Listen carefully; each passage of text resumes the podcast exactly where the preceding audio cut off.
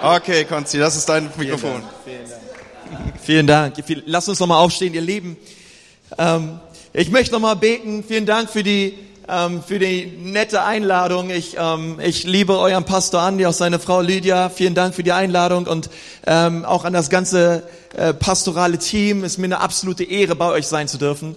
Und ähm, ich, ich glaube einfach, dass das Beste noch vor uns liegt. Ich ähm, freue mich auch mit den anderen Leuten hier einfach ähm, euch dienen zu dürfen. Ich freue mich über äh, Pastor Johannes, dass du da bist, auch mit deiner Frau, auch Pastor Freimut und ähm, auch noch Ingolf später. Ich glaube einfach, das ist, hey, wir werden so gesegnet werden an diesem Wochenende.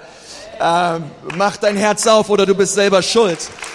Aber ich, ich glaube, es wird eine richtig gute Zeit. Und ich möchte einfach, ich möchte gerne einmal beten und ich bitte dich mal, dass du einfach mir nachbetest, so ein bisschen wie früher bei so Evangelisation, wo man ganz zum Ende was gebetet hat und danach hat jemand nachgebetet. Wir machen es einfach mal am Anfang, okay? Okay. Herr Jesus Christus. Herr Jesus Christus. Ich danke dir von ganzem Herzen für diesen Abend. Ich danke dir, dass wenn wir unsere Sünden bekennen, du treu und gerecht bist, du uns vergibst, du uns erneuerst, du uns erfrischt durch deinen guten Geist. Und ich möchte wie David sagen, ich freute mich, als sie zu mir sagten, komm, wir gehen ins Hause des Herrn. In Jesu Namen.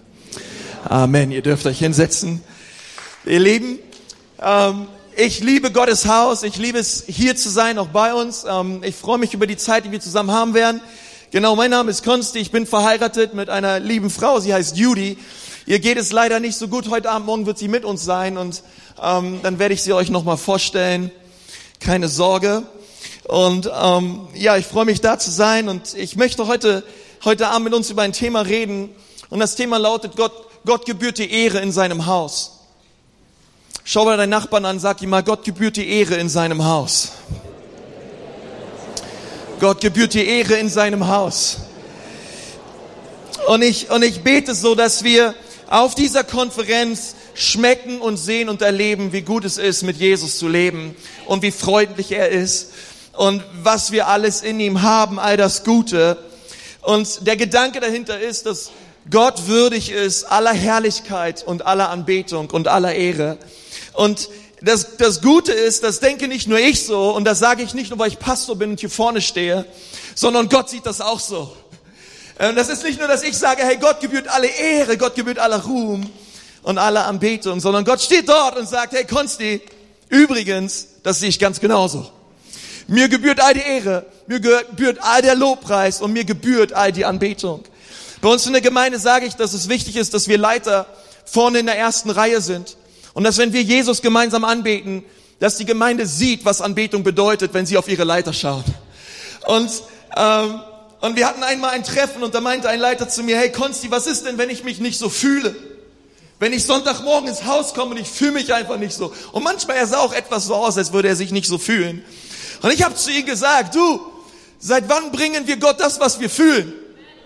Wir bringen Gott das, was er verdient, nicht das, was wir fühlen. Und wenn wir in Gottes Haus kommen, dann bringen wir Gott das, was er verdient. Ihm gebührt all die Ehre. Ihm gebührt all die Anbetung und all der Lobpreis. Und ich, ich möchte gern heute Abend darüber mit uns reden, aus einer Textstelle, die steht in Jesaja 26, Vers 8. Und dort steht, setzt auf dem Pfad deiner Gerichte her, haben wir auf dich gewartet. Nach deinem Namen und nach deinem Ruhm ging das Verlangen der Seele. Herr, nach deinem Namen und nach deinem Ruhm ging das Verlangen meiner Seele. Und das ist so, ich bete, dass dieser Vers mein Leben ausmacht, aber ich bete auch, dass dieser Vers dein Leben ausmacht. Und, und ich weiß, dass wenn wir sagen, Gott, dein Ruhm und dein Verlangen, Herr, das ist, das ist das, was du willst, Herr, du willst dass dein Name groß gemacht wird, Gott. Wir wollen, dass du auch über die Step-Konferenz all den Ruhm und all die Ehre bekommst, die dir zusteht. Ich sag dir, Gott ist hier in unserer Mitte und er sagt, ja, Amen, das will ich auch. Das ist mein Herzensanliegen, denn Gott sagt, ähm, und er hat sich festgelegt, es gibt gibt keinen größeren da draußen neben ihm. Es gibt keinen anderen, den wir anbeten können, der der Anbetung würdig ist als ihm allein. Gott steht dort und er sagt, hey, es gibt keine andere Alternativen. Und ehrlich gesagt, wenn du Gott wärst, und ich bin froh, dass du es nicht bist, und du schaust um in, in diesem ganzen Universum rum, du findest keinen anderen, der die Anbetung würdig wäre, als nur du allein. Und Gott ist in dieser Position und er sagt, das, was ich möchte, ist, ich möchte mich selbst verherrlichen, denn ich bin das Herrlichste, was es da draußen gibt. Ich bin das Großartigste, was ein Mensch jemals anbeten kann und jemals anbeten wird. Es, ich bin alternativlos. Wir dienen einem alternativlosen Gott. Es gibt keinen, der so herrlich ist wie er. Und er allein ist würdig. Und wenn du das auch so siehst, dann sag mal Amen. Und manchmal denke ich so, hey, das hört sich so ein bisschen an, als wenn Gott egoistisch ist. Weil ehrlich gesagt, Gott möchte, dass wenn Gott auf der Bühne steht, Gott möchte, dass alle Scheinwerfer auf ihm gerichtet sind. Ich habe mich mal länger mit einem Pastor unterhalten in den USA und er hat zu mir gesagt, ähm, er ist über seinen Campus gelaufen, er hat eine riesige Gemeinde und Gott hat zu ihm gesprochen und er hat zu ihm gesagt, ich möchte, dass du dort im Sand mal ähm, ein Strichmännchen reinmalst. Und er ging über seinen Campus, er hat gebetet für die Gottesdienste, er hat in den Sand dort ein Strichmännchen reingemalt und und hat er gesagt, Gott, warum soll ich diesen Strichmännchen reinmalen dort? Und Gott hat zu ihm gesagt, hey, stell dir vor, das bist du. Und dann hat er gesagt, und jetzt möchte ich, dass du deine Hand nimmst und dass du dieses Strichmännchen verwischt. Er hat seine Hand genommen, hat dieses Strichmännchen verwischt. Dann hat er gesagt, Heiliger Geist, warum sollte ich das machen? Und er hat zu ihm gesagt, genau das ist, was ich mit dir tun werde, wenn du mir meine Ehre raubst. Und ich, und als ich das gehört habe, ich war so überwältigt ähm, von der Tatsache, dass es eine seriöse Angelegenheit ist wenn wir singen, ihm gebührt die Ehre. Ihm gebührt die Anbetung. Weil Gott dasteht und er sagt, ja, genau richtig. Das ist das, was ich will. Das ist das, wonach ich mich sehne. Es ist nicht nur unser Verlangen, ihm die Ehre zu bringen, sondern er sagt, ja, das ist auch das, das ist auch mein Verlangen. Mein Verlangen ist es, meinen eigenen Namen groß zu machen. Und wenn du dir ein Wörterbuch rausholst und du gibst mal ein, in ein biblisches Wörterbuch ein, um meinen Namens willen, und du schaust mal nach, was Gott in der Bibel alles um seines Namens willen tut, dann wirst du sehen, dass er uns errettet hat um seines Namens willen, dass er uns erlöst hat, uns befreit hat, uns erschaffen hat, uns geheilt hat. All die Dinge wirst du finden, aber das alles tut er um seines Namens willen. Weil es, er ist alternativlos, er tut es, um sich selbst groß zu machen in unserer Mitte. Und und das ist, das ist etwas, was mich immer wieder so berührt. Weil es ist nicht so, wie die Postbank sagt, unterm Strich zähle ich. Sondern unterm Strich zählt er. Unterm Strich zählt sein Ruhm und seine Ehre und seine Anbetung. Und es wird die Zeit kommen, da werden wir uns alle niederknien vor einem großen weißen Thron. Und darauf wird einer sitzen und sein Name ist Jesus. Und jedes Knie wird bekennen, dass er der Herr ist. Und wir werden ihm all den Ruhm bringen, all die Anbetung und all die Macht bringen, die ihm allein gebührt. Von Ewigkeit zu Ewigkeit, zu Ewigkeit, zu Ewigkeit, zu Ewigkeit. Amen. Hey, wenn du ein Problem damit hast, dass Refrains immer wieder wiederholt werden, du wirst dein Leben lang singen, heilig, heilig, heilig. Heilig, heilig, heilig. Heilig ist der Herr, Gott allmächtig. Er ist alternativlos und er wünscht sich, all das, was wir uns wünschen, nur noch viel mehr. Denn ehrlich gesagt, ähm, als du einen Retter brauchst, hat sich Jesus nicht in einer komischen, falschen Demut nach hinten gedrängt, sondern er hat sich aufgestellt und er hat gesagt, ich bin der Retter. Er ist gekommen, als wir noch Feinde Gottes waren und er hat sich aufgestellt und hat gesagt, ich bin der Retter dieser Welt. Komm zu mir. Ich will dich retten. Ich will dich befreien. Ich will dich heilen. Ich will dich verändern. Ihm allein gebührt die Ehre. Hey, wisst ihr, Jesus stellt sich nicht zurück in einer, in, in einer hintersten Reihe, sondern er ist Gott. Er stellt sich auf in Kraft und er zeigt den Menschen, dass er der Retter ist. Durch seine Gemeinde, durch sein Haus, durch dich und mich.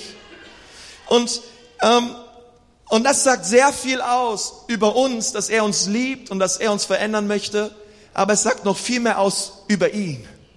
Es zeigt uns noch viel mehr, wie er drauf ist, wie sehr er uns liebt, wie würdig er ist, dass er die Herrlichkeit Gottes verpasste. Denn Gott hat nicht weit geschaut, was er für uns gab, sondern er schaute nach rechts und dort saß sein Sohn und er sandte seinen Sohn auf diese Erde für dich und für mich. Und seitdem er mein, mein, mein Herz verändert hat, aus einem aggressiven, rebellischen jungen Mann einen Prediger Gottes machte, hey, ihm, ich kann gar nicht anders, als ihm die Ehre geben. Ich kann gar nicht anders, als zu rufen, wie gut er ist. Ich kann gar nicht anders, als leidenschaftlich zu sein für ihn. Hey, ich möchte euch sagen, ihr Lieben, ähm, wenn wir hier sind, und ich glaube, dass Gott Einzelne berühren wird mit Kraft, die hier, die hier sitzen heute Abend und die in ihrem Herzen spüren, es regt mich auf, auf meinem Campus, auf meiner Arbeitsstelle, in meiner Firma, in meiner Familie. Es regt mich auf, dass Gott nicht die Ehre bekommt, die ihm gebührt. Ich werde etwas dagegen tun. Leute, die aufstehen mit einem Bewusstsein, dass ihm die Ehre gebührt, aber dass Gott nicht die Ehre bekommt und sie, sie werden innerlich so unbequem, Sie, in ihnen ist so etwas aufgewühlt an einer Bürde, die Gott ihnen schenkt, dass sie sagen, es soll nicht bleiben, wie es ist. Die Dinge müssen sich ändern. Die Dinge in unserem Land müssen sich ändern. Wisst ihr, wenn ich, ähm, ich möchte eine Geschichte erzählen. Ich habe einen Pastor und er heißt Chris Hodges. Ich glaube, dass jeder Pastor einen Pastor braucht. Und so habe ich mir einen gesucht. Sag mal Amen. Gut, Konzi, dass du einen Pastor hast. Ich brauchte unbedingt einen. Und er hat eine Geschichte erzählt. Ähm, er hat sechs Kinder. Und er sagt immer, ich habe sechs Kinder nicht, weil ich Kinder mag, sondern ich habe sechs Kinder, weil ich meine Frau mag.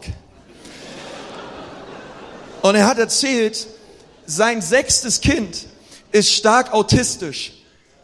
Und zwar so stark autistisch, dass es ständig auf Fremdhilfe angewiesen ist. Und sie waren eines Tages unterwegs im Urlaub in einer völlig fremden Stadt und auf einmal die ganzen Kids sehen Starbucks, Starbucks, Starbucks und ähm, alle wollten rein zu Starbucks und die Eltern hinterher und ähm, die Kinder äh, vor dieser Anzeigetafel, jeder hat sich schon was überlegt. Und der kleine Dennis hat gesagt, hey ähm, Papa, ich muss mal auf Toilette. Er hat gesagt, klar, mein Sohn, geh auf Toilette, da ist die Toilette. Während Dennis auf Toilette ist, also dieser jüngste Sohn, dieser autistische Sohn, ähm, kamen die Geschwister auf einmal auf die Idee, doch in die Eisdiele auf der gegenüberliegenden Seite zu gehen. Ähm, also wie es immer so ist, die Kinder rennen vor, die Eltern rennen hinterher und die Kinder sind äh, mit den Eltern auf der anderen Straßenseite und sie suchen sich ein völlig neu, neu, neues Eis aus. Und Dennis kommt aus der Toilette raus, findet seine Eltern nicht, findet seine Geschwister nicht, geht auf die Straße und läuft einfach geradeaus. Immer weiter. Gar kein Bewusstsein, was für Gefahren so ein Auto mit sich bringt oder all diese Dinge. Und er läuft und er läuft und er läuft. Und nach einer gewissen Zeit ist es der Familie Hodges aufgefallen, hey, der Dennis ist weg. Der Dennis ist weg. Wo ist Dennis hin? Und sie haben als Familie dieses Szenario einmal geprobt. Und sie haben gesagt, wenn dieses Szenario eintrifft, wir schwärmen alle aus in eine andere Himmelsrichtung. Und so hat diese Familie sich ausgemacht in alle Himmelsrichtungen gebetet und sie haben ihn gesucht und gesucht und gesucht. Und nach einer halben Stunde, 35 Minuten hat der erste Dennis gefunden und er ruft die Eltern an, die Geschwister an und sie treffen sich und Chris hat gesagt, hey, wir standen dort, wir haben uns eine halbe Stunde lang umarmt und geküsst, weil wir Gott so dankbar waren, dass wir unseren Dennis wiedergefunden haben. Oh, wir haben diesen Jungen so durchgeliebt. Und als er abends ins Bett gegangen ist, hat der Heilige Geist zu ihm gesprochen und das war vor zwölf Jahren. Und er hat zu ihm gesagt, Chris, ich möchte, dass du eine Gemeinde baust, die so stark auf der Suche ist nach den Verlorenen, wie du heute auf der Suche warst nach deinem verlorenen Sohn. Und er hat zu ihm gesagt, denn ich habe viele verlorene Söhne. Und keiner macht sich auf die Suche. Und er hat, und er hat, und er hat gesagt, wisst ihr, das Problem ist, ähm, es gibt viele verlorene Söhne, aber die Gemeinde befindet sich in der Eisdiele und wir sind dort und wir genießen unser Eis. Ich meine, Pastor Chris hätte auch sagen können, hey, hey, was soll's, ich habe ja noch fünf weitere Kinder. Ich meine, ey, fünf Kinder sind immer noch viel. Ähm, den anderen lass, ey, das wäre doch, das wäre doch, das wäre doch grausam. Aber doch denken wir alle, dass es grausam ist, aber oft benehmen wir uns doch genauso. Und, und ich denke so, hey, was ich immer wieder in unserer Gemeinde sage, wenn wir uns um uns selbst drehen, dann drehen wir uns in den Boden und sind irgendwann nicht mehr zu sehen. Wenn wir nicht anfangen, ein, ein Verständnis dafür zu bekommen, dass Gottes Ehre sichtbar werden soll, durch uns auf dieser Erde, überall wo wir sind, überall wo Gott uns hinstellt und wir diese Bürde Gottes empfangen, dass er alle Ehre gebührt, er sie aber nicht bekommt wir aber wollen, dass er sie bekommt, dann machen wir uns auf den Weg, egal was es kostet, und wir werden anfangen, die Verlorenen zu suchen. Wisst ihr, die Kirche in Deutschland kommt mir manchmal so vor wie David, der noch auf der Weide ist und die äh, Schafe hütet. Aber Gott sieht schon viel mehr. Gott sieht schon einen Krieger. Gott sieht in David schon einen, der, der Goliaths umhaut und der Königreiche bezwingt. Und ich denke so manchmal, in Deutschland, die Gemeinde, es wird so an der Zeit, dass kühne, mutige Männer und Frauen Gottes aufstehen, die etwas riskieren, die diese Bürde Gottes mit, mit in sich drin tragen und die Dinge einfach tun, weil das Wort Gottes ist sagt, egal was andere Menschen sagen. Egal was andere Menschen sagen. Und ich glaube, dass, ähm, dass Gott das bewirken möchte in unseren Herzen, weil er weiß, es gibt niemand anderen der uns befreien kann von unserer Schuld und von unserer Sünde, als allein sein Sohn. Und weil er es getan hat, gebührt seinem Sohn all die Aufmerksamkeit, all der Ruhm und all die Ehre in unserem Leben. Und, und ich bete so, dass wir gemeinsam an diesem Abend schmecken und sehen einmal mehr, wie gut der Herr ist. Ähm,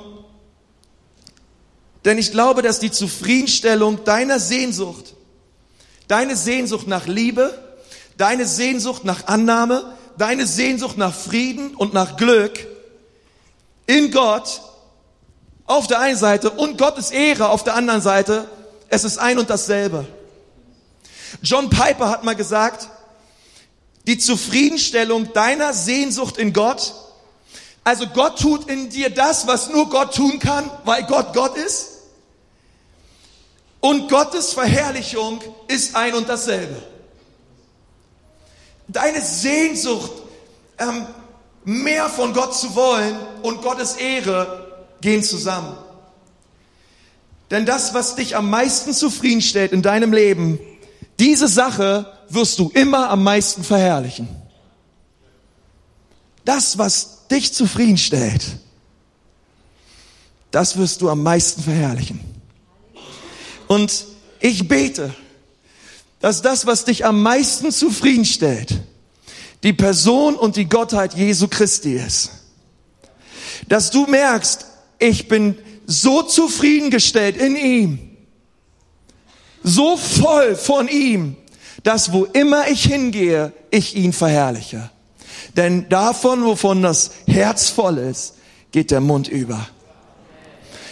Ähm, und ich denke manchmal, hey, manchmal versteht ihr, ähm, wir, wir brauchen manchmal nicht mehr Evangelisationskurse oder mehr von dem und mehr Prinzipien und mehr Türen und mehr Schlüssel. Wir brauchen mehr von Jesus. Wisst ihr, meine, meine Frau und ich, wir haben in diesem Jahr sehr schwierige Zeiten durchgemacht. Ähm, wir, haben im, wir haben im Sommer erlebt, dass ähm, eine, eine der besten Freundinnen von meiner Frau ähm, ganz tragisch ums Leben gekommen ist. Wir haben erlebt, dass ähm, meine Frau einen Abgang hatte. Ähm, wir haben einen weiteren Todesfall gehabt in der Familie. Und wir haben so auf der einen Seite so viel Dinge erlebt, die so schwierig waren. Aber auf der anderen Seite haben wir so gemerkt, das, was wir in diesem Jahr und sowieso am allermeisten brauchen, ist, wir brauchen mehr von Jesus. Wir brauchen mehr von seiner Gegenwart. Wir brauchen nicht mehr Beileid, wir brauchen nicht mehr Bücher, wir brauchen nicht mehr das und das, sondern das, was wir über alles am meisten brauchen, ist Jesus. Seine Gegenwart auf unserem Leben. Oh, Freunde. Und hey, ich glaube, dass, ähm, dass wenn Gott das tut und er verherrlicht wird durch unsere Zufriedenstellung in ihm, dann werden wir ihn groß machen, wo immer wir sind, wo immer wir hinkommen. Denn unsere Zufriedenstellung in ihm und seine Ehre ist ein und dasselbe.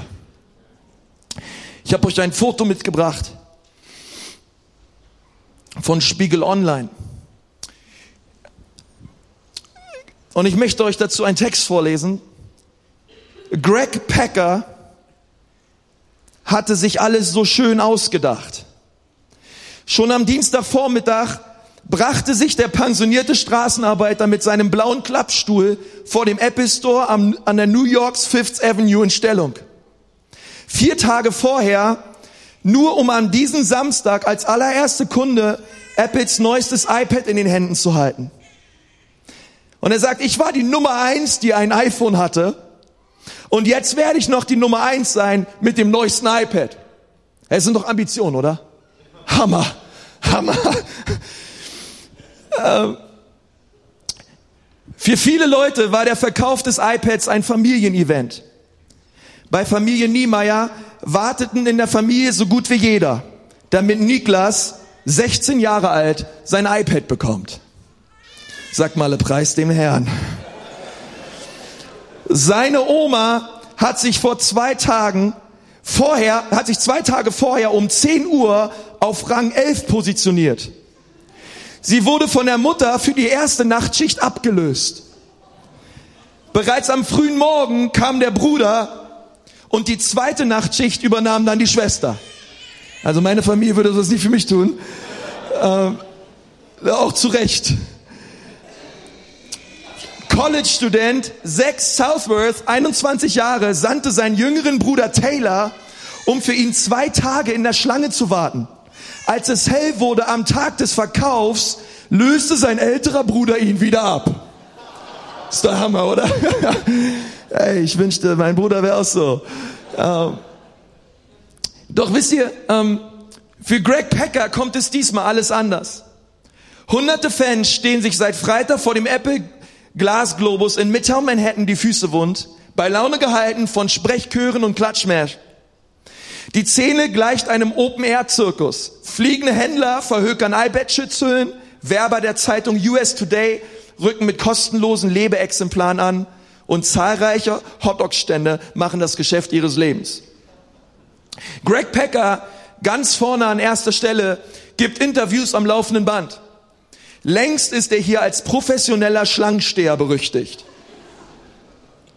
Diesmal aber macht Apple Greg Packer einen Strich durch die Rechnung. Macht mal, oh. Als der Laden um Punkt 9 Uhr früh unter lautem Jubel und den Scheinwerfern dutzender Kamerateams die Glastüre öffnet, hat der Anstehprofi das Nachsehen. Jemand anders darf zuerst rein. Denn Apple hat zwei Schlangen eingerichtet. Eine für Kunden, die das iPad vorbestellt haben und eine für Laufkunden, wie Packer einer war. Dummerweise haben die Vorbesteller Vortritt. Und die Nummer eins in dieser Parallelschlange ist ausgerechnet ein Deutscher. Der Münchner Tech-Blogger Richard Gutjahr, der 52 Stunden lang mit Isomatte und Bayernfahne in New York vor dem Apple Store kampierte. Herr sei ihm gnädig, Herr. Und Herr Jesus, wir beten auch für Nürnberg, Herr, dass sie aus dem Keller wieder emporsteigen, Vater, denn du sagst, die Letzten sollen die Ersten sein. In Jesu Namen. Amen. First iPad sold goes to Bavaria, twitterte er nach vollbrachtem Kaufakt triumphierend. Nun erstmal ehrlich, ihr Lieben, das ist ganz schön viel Ehre für so ein Ding, oder? Das ist ganz schön viel Tram-Tram um so ein iPad. Aber ich muss immer wieder eine Sache feststellen, das iPad stellt Leute zufrieden. Und als sie zufriedengestellt wurden, wurde Apple verherrlicht. Als sie dieses Ding in ihren, als sie dieses iPad in ihren Händen hatten, ähm, als als Gutjahr, ähm, ich habe ein Foto mal von diesem Gutjahr mitgebracht. Ähm, weil der hält die iPads hoch, wie Mose die zwei Gesetzestafeln. Und ich möchte euch sagen, als sie dieses Ding in der Hand hatten, war ihr Innerstes so zufrieden, dass ihr Mund überging voll Lobpreis und Anbetung für Apple. Voll davon, die Zeitung voll davon. Und nicht nur das, ähm, Tim Cook, ähm, man, der, der CEO von Apple, man sieht das Blinkern in seinen Augen und du siehst nur, wie die Börse, wie, sie, wie der Aktienkurs in die Höhe schnellt und er die Milliarden nur so mitrechnet, wie sein Unternehmen, boom, durch die Decke explodiert. Versteht ihr? Der Kunde, Gutjahr ist zufrieden. Gutjahr hat das Produkt in der Hand und aus seinem Mund kommt automatisch Lobpreis. Für eine Sache, die es einfach nicht wert ist. Aber versteht ihr, ihre Zufriedenstellung in Apple und die Verherrlichung von Apple ist ein und dasselbe. Ein und dasselbe. Sobald sie das Ding in der Hand hatten, ging ihr Mund über. Und ich wünsche mir ein Haus, eine Kirche, die so Jesus verschlingt, Jesus verherrlicht, Jesus sieht, Jesus anbetet, die so hungrig ist nach mehr von ihm, dass wo immer sie sind, ihr Mund übergeht von Ehre und von Herrlichkeit für den einen, dem Ehre und Herrlichkeit gebührt, Jesus Christus.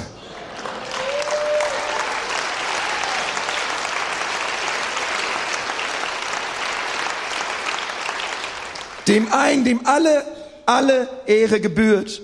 Denn unsere Zufriedenstellung in Gott und Gottes Verherrlichung ist ein und dasselbe. Ich liebe Kirchen, wo man reingeht und man trifft Menschen, die leidenschaftlich sind für Jesus. Denn ehrlich gesagt, wir alle sind leidenschaftlich für irgendetwas. Lasst uns doch all unsere Leidenschaft auf Jesus lenken. Ich liebe Konferenzen, wo man merkt, dort sind Leute, die sind leidenschaftlich für Jesus. Wisst ihr, ich, ich, liebe manchmal Leute, die sind Jahrzehnte mit Jesus unterwegs, aber du hast doch das Gefühl, als hätten sie sich gestern bekehrt.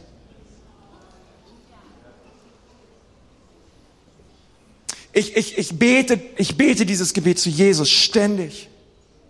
Ich will mich heute so, ich will heute so brennen und so leidenschaftlich sein, Jesus, für deinen Namen, als hätte ich mich gestern bekehrt. Als hätte ich gestern die Erkenntnis gehabt, was er für mich getan hat.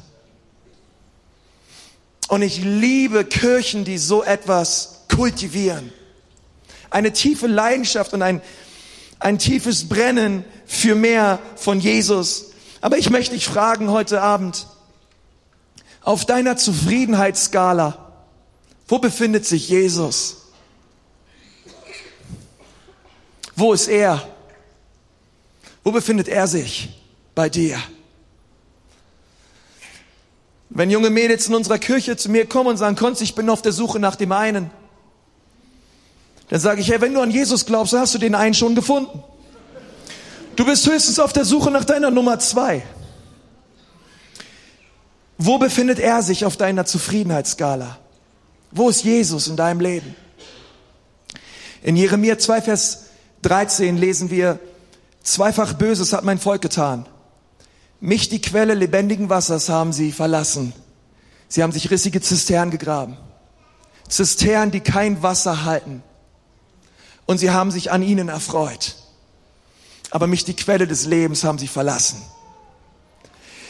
Vielleicht ist es Zeit für uns heute Abend, dass wir zurückkommen zur Quelle, zu Jesus. Und dass wir sagen, Herr Jesus, es geht nur um dich ich brauche mehr von dir. Wisst ihr, im Natürlichen ist es so, ähm, wenn wir Hunger haben, dann essen wir. Bei Jesus ist es so, wenn wir von ihm essen, kriegen wir immer mehr Hunger. Immer mehr Hunger. Und wir wollen immer mehr. Und vielleicht gibt es einige heute Abend, die nur die halbe Nacht wach sind, weil sie merken, meine Zufriedenstellung in Jesus und seine Verherrlichung ist ein und dasselbe. Ich will mich von ihm zufriedenstellen lassen. Ich will aufhören, in, in meinen Zisternen zu graben, in Annahme, in Reputation, in Pornografie, in, in Dingen, die die Welt mir offeriert. Weil ehrlich gesagt, während wir noch am Graben sind, starb Jesus für uns am Kreuz. Und er hat gesagt, ich bin gekommen, um dich davon zu befreien. Komm zu mir, du bist alles. Ich bin alles, was du brauchst. Und du bist alles, was ich will. Und so können wir zu ihm kommen, denn er wartet schon. Und wenn wir eines Tages in so einer Reihe stehen, ich, ich habe ehrlich gesagt überhaupt nicht gegen, gegen das iPad. Dieser Apfel erinnert mich immer wieder daran, dass wir verloren sind, dass die Menschheit die Frucht gegessen hat und dass wir alle Jesus brauchen. Aber wenn sie dich fragen und du stehst eines Tages mit deinem Ding dort, ich hoffe, dass du sagst, hey, das Ding ist ziemlich cool, aber ehrlich gesagt, es stellt mich nicht zufrieden. Ich möchte sagen, es gibt was in meinem Leben, was mich wirklich zufriedenstellt. Er heißt Jesus. Er hat mich errettet. Er hat mich befreit. Er ist alles, was ich brauche.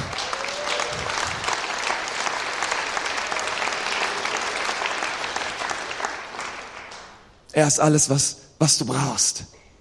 Und vielleicht bin ich einfach zu verrückt für so einen ersten, weiß ich nicht, äh, Auftakt hier. Ich einfach zu sagen, dass ich Jesus liebe. Und dass der Traum meines Lebens nicht ist,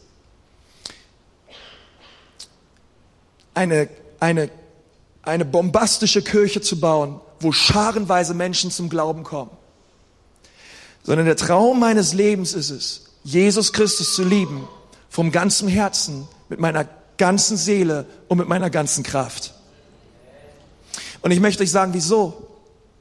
Sollte man mich mal irgendwann einsperren, den Traum kann ich weiterleben.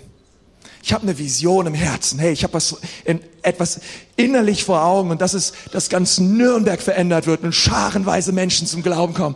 Hey, das habe ich visionär vor Augen, aber der Traum meines Lebens ist Jesus. Ich will dich lieben von ganzem Herzen, mit meiner ganzen Kraft und mit allem, was in mir ist, will ich deinen herrlichen Namen preisen. Und gleichzeitig glaube ich, dass es wichtig ist, dass wir als Kirche aufstehen und dass wir Jesus verherrlichen überall, wo wir sind. Die verlorenen Söhne sind draußen und die Gemeinde ist so oft im Eis, im, im Eiscafé. Aber Gott ruft uns an diesem Abend. Ich möchte mal mit uns beten. Lass uns mal gemeinsam aufstehen.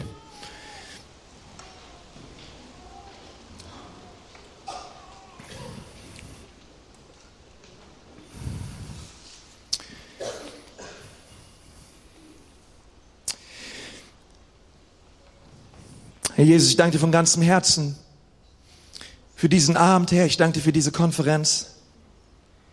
Jesus, ich preis dich. Ich möchte sagen, dass dir all die Ehre gebührt in deinem Haus. Wir wollen dich erheben, Jesus, am Anfang auch dieser Konferenz und sagen, dass wir diese Konferenz verlassen wollen mit einer tieferen Liebe und Leidenschaft für deinen Namen, Jesus. Und ich danke dir, Herr, dass du jeden Einzelnen in diesem Raum siehst. Herr, du siehst unsere Zisternen.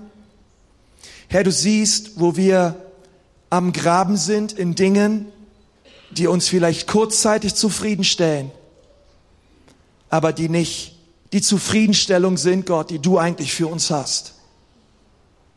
Herr, und so wollen wir auch an diesem Abend umkehren von, all unseren bösen Wegen und Jesus, wir wollen dich sehen.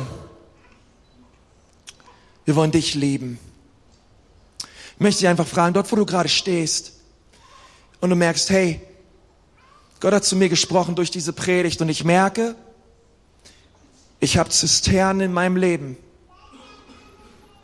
Ich, ich merke, ich, ich, ich laufe weg von Gott, aber Gott hat mich gerufen an diesem Abend ihm neu nachzufolgen, vom ganzen Herzen und mit ganzer Kraft. Du spürst in deinem Herzen, dass Gott zu dir gesprochen hat und es ist Zeit, dass du heute Abend Antwort gibst. Dann möchte ich gern von hier vorne für dich beten und dort, wo du stehst, heb doch einfach mal ganz mutig deine Hand. Und du merkst, ja, Konsti, bitte bete auch für mich. Lass sie einfach oben dort, wo du bist.